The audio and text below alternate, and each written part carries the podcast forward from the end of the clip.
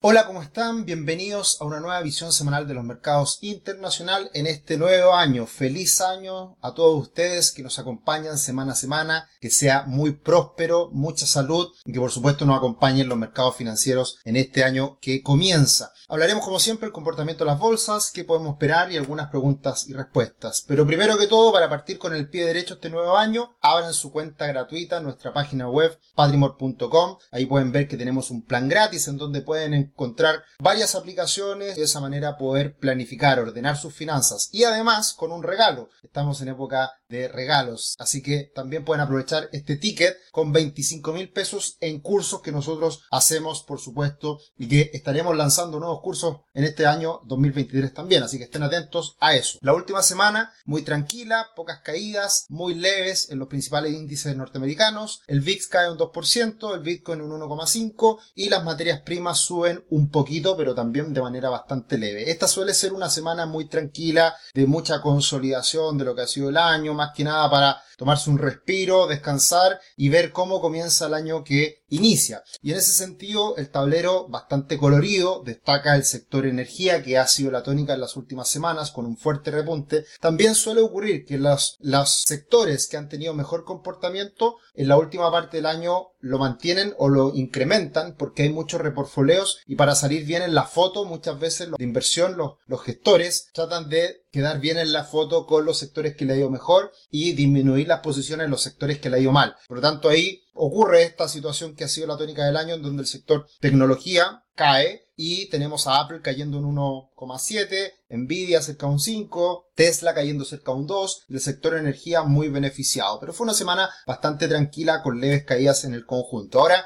¿quién ha sido la persona del año? Como se suele hacer en estas revistas, en Times, en, la revista Time o, o en otro tipo de revistas que suele colocarse al personaje del año, en este caso, hablando de los mercados financieros, sin duda el que se ha llevado out. Todos los titulares, todas las portadas y toda la atención es Jerome Powell, el presidente de la Reserva Federal de Estados Unidos, que ha sido el que probablemente ha generado mayor presión en esta corrección que hemos visto en la bolsa norteamericana por excesos que se generaron post pandemia el año hasta el año 2021 y ahora corrigiendo esos excesos que básicamente fue bastante desenfrenada, bastante incontrolable y que por lo tanto tuvo que generar estas alzas de tasas que a, a comienzo de año no se esperaban tan agresivas, finalmente fueron bastante severas estas alzas de tasas que esperemos ya estén llegando a su fin. Y como estamos finalizando el año, comenzando el 2023, justo nos tocan un fin de semana y por lo tanto es muy bueno para ver el resumen de todo lo que fue este año 2022. ¿Quiénes fueron los ganadores? Principalmente alimentos, mirando el comportamiento de todos los futuros que se transan en la bolsa de, futuros de Estados Unidos. Acá podemos ver por diferentes clases de activos a quién le fue peor, a quién le fue mejor, a quién le fue peor. Y ahí tenemos, por ejemplo, el jugo de naranja, que fue uno de los ganadores. También tenemos a algunos que destacan como el arroz, el gas natural,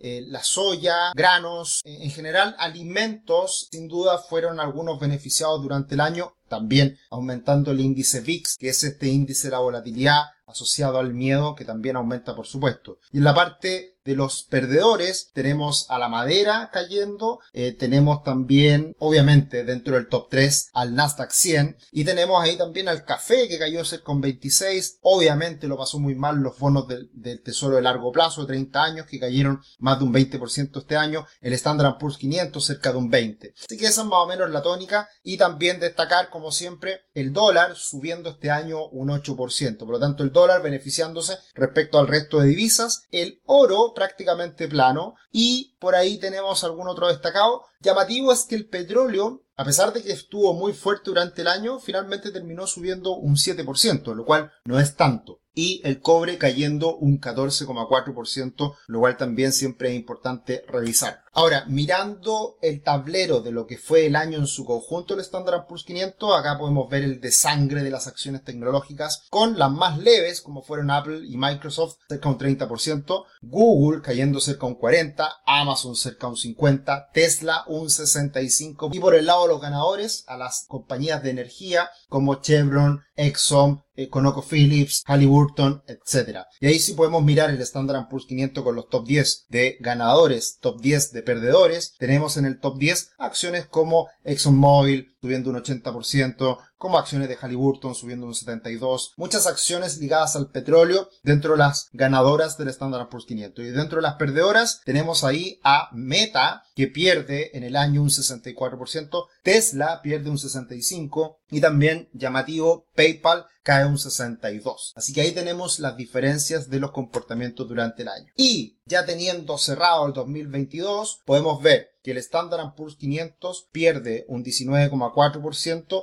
Estas mediciones no todas son iguales porque algunas consideran dividendos, otras no. Entonces ahí hay pequeñas diferencias, pero cae cerca de un 18, un 19% el Standard Poor's 500 que viene a ser el séptimo peor año de el Standard Poor's 500. Por lo tanto, todo lo que estuvimos mirando a lo largo del año, que era un desempeño negativo, terminó concretándose y no es menor que sea el séptimo peor año de la historia. Tuvimos el año 2002 caídas del 23, tuvimos el 2008 caídas del 38, ya, pero sin duda este 2022 fue muy malo y obviamente que golpeó a, todos los que invirtieron en renta variable que lo pasaron bastante mal. Y dentro del conjunto de los mercados a nivel global tenemos que los únicos que se salvan, el top 3, precisamente está Turquía, que es un caso más o menos extraño. Chile, que sube un 25, el año pasado era de los peores, este año es de los mejores. Y Brasil, que sube cerca de un 12%. Todo esto en dólares, ¿ya? Por lo tanto, acá incorpora la depreciación de la moneda. Así que eso es muy importante en el caso de países emergentes que eh, se, se equipara visión eh, todo dolarizándolo, lo cual es muy importante. Algunos países que anduvieron muy mal, por ejemplo en Vietnam cayendo un 43%, Taiwán cerca de un 30%, bueno, todo relacionado a China que cae un 22%, y en la medianía de la tabla tenemos a un Estados Unidos perdiendo ese 18,2%. Retorno total, lo cual esto incorpora precisamente los dividendos. Así que ahí tenemos el tablero general de lo que fue este año 2022, bastante negativo por supuesto, con la mayoría de los países perdiendo eh, rentabilidad. Y si miramos también los bonos, y particularmente los bonos del Tesoro de 10 años, tenemos que este año 2022 es uno de los peores años para el bono del Tesoro de 10 años, con una caída de un 16,5%. Esto es una locura, muy parecido al 2009 y uno de los peores años de la historia. Por tanto, lo más llamativo de este año 2022 es que tanto la renta variable como la renta fija pierden dinero. Nada se salvó y por lo tanto hay que tener cuidado muchas veces cuando uno hace análisis parcial. Hoy día en Chile en particular todos miran a los depósitos a plazo como algo muy bueno y sin duda este año ha sido un año favorable para los depósitos a plazo, ha sido un, lugar cómodo en el cual estar, pero también todas estas caídas de los mercados están abriendo oportunidades interesantes en el mediano plazo. Esto es muy poco habitual que ocurra. Y ahí está la oportunidad de que uno tiene que mirar, tener una mirada a 5 años, a 10 años, es inversión a largo plazo. Eso es lo importante siempre en la construcción patrimonial, es lo que defendemos, es lo que proponemos, es lo que sugerimos como asesores clientes. Y algo que es bien interesante, todos estos datos sacados de este Twitter de Charlie Vilelo, que es un analista que siempre lo tomamos en consideración, lo pueden seguir en Twitter, espectacular. Acá podemos ver cómo el 2022 pierde el Standard Poor's 500 un 18,1, el bono los bonos del tesoro 16,5, por lo tanto la relación 60-40, que es como un perfil balanceado, una estrategia balanceada de inversión, pierde un 17,5%. Este año le fue muy mal a la estrategia de Rey Dalio, que es una estrategia que precisamente diversifica y genera un balance entre diferentes clases de activos. Así que ahí está la comparativa con otros años que también perdieron eh, en los tres ámbitos, como el 69, el 2018, el 41, el 31. Bien interesante también este análisis y lo que demuestra que precisamente este año, tomando en consideración el, el mercado en su conjunto, es uno de los peores años históricos, comparable con el 2008, comparable con el 74, comparable con el 31, el 37, Gran Depresión. Así que un muy mal año para todas las inversiones en su conjunto. ¿Y para qué decir las criptomonedas? Acá hay un gráfico que muestra el comportamiento del Standard Poor's 500 y las criptomonedas como conjunto de las 10 principales cripto, considerando los últimos dos años. La pérdida ha sido brutal. Lo que muchos hace algún tiempo atrás, no tanto atrás, un año atrás, decían que era el futuro, decían que era el lugar donde invertir, había que endeudarse incluso en algunos casos para asumir riesgo y subirse hasta ola de alzas que tenía este futuro de las criptomonedas. Bueno, es el riesgo de poner todos los huevos en una misma canasta, por eso siempre hay que diversificar. Nosotros siempre dijimos que en caso de que alguno de nuestros clientes quisiera invertir en criptomonedas, no más allá de un 10% del patrimonio. ¿Por qué? porque pueden pasar estas cosas y eso no significa que sea una mala inversión a largo plazo, sino que hay que tener cuidado el momento en el cual uno ingresa,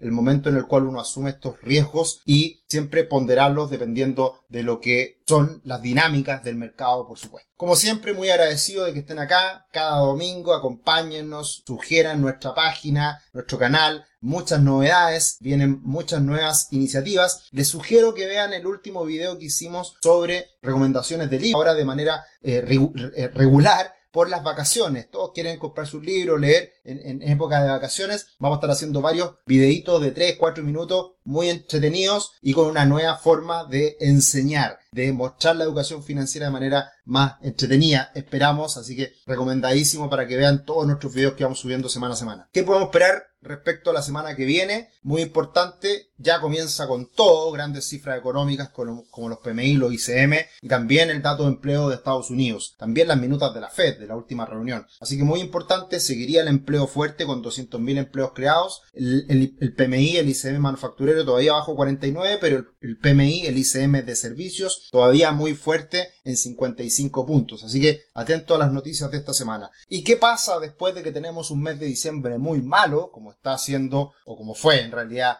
este mes de diciembre que ya cerramos con una pérdida cercana al 6%. Bueno, eh, a un mes rentabilidad positiva un 2% promedio, a tres meses cerca un 3% promedio, a seis meses cerca un 9% promedio y a 12 meses un 20% promedio. Así que es auspicioso el que hayamos tenido un mes de diciembre tan malo y esperemos que así sea. Algunas consultas, preguntas, bueno, siempre muy agradecidos todos ustedes que se suman. La verdad que eh, algunos ahí, eh, el debate prefieren los dos videos de manera separada, más ordenada. Lo hablábamos la semana pasada. Eh, por acá también me pregunta Luis Corrales. Hola Sergio, muchas gracias por toda esta información. Quiero diversificar mis inversiones mediante Rational. ¿Cómo funcionan estos brokers? Tú tienes los títulos, existe una garantía estatal a los depósitos. ¿Recomiendas algún otro broker? Saludos y muchas gracias por compartir tu conocimiento. Estas plataformas no tienen garantía estatal. La verdad que es, de hecho, la garantía estatal relacionada a los depósitos a plazo o entidades bancarias son muy bajos. La verdad que en Chile la regulación en el sentido para el ahorrante, para el inversionista, es bastante desprotegido si se quiere, a diferencia de otros países desarrollados. Eh, una, una empresa, la mejor de las opiniones, pero todavía es un emprendimiento, si se quiere, con poco tiempo. Y acá uno no es, eh, entiendo, no estoy seguro, pero acá uno no tiene el título propiamente tal, uno no pasa a ser accionista de la empresa porque uno compra incluso partes de la acción, a diferencia de cuando uno lo hace en una plataforma en mercados desarrollados, regulados, eh, en donde hoy uno compra la acción y es dueño, es propietario, es accionista. Pero tengo la duda, no estoy seguro, pero ya por el solo hecho de comprar fracciones, entiendo que no puede ser uno accionista de una fracción. Uno tiene que tener a lo menos una acción para ser accionista de una empresa, por ejemplo. Entonces, pero tengo una buena opinión, pero, pero creo que hay, dependiendo de los montos, dependiendo del horizonte de inversión, dependiendo de dónde, de cuánta plata uno invierte, es importante también entender cuáles son las instituciones que respaldan estas inversiones. Siempre hay riesgo, algunas empresas más, otras menos, eh, pero tengo la mejor de las opiniones y no puedo decir nada en contra. Eh, bueno, acá también siempre nos están preguntando por acciones que analizar y eso colóquenlo siempre que estamos haciendo análisis técnico. Ya hemos estado hablando de Tesla, Sokimich, bueno análisis porque en realidad hablábamos de que no había ninguna señal que anticipara un rebote y han caído de manera importante ambas acciones. Así que revisen esos videos también que hemos colocado en nuestra plataforma eh, en los últimos días. Eso, cerramos esta visión semanal de los mercados internacional. Un abrazo grande, estén atentos a las novedades, síganos en el canal, suscríbanse, un abrazo, que estén muy bien, feliz año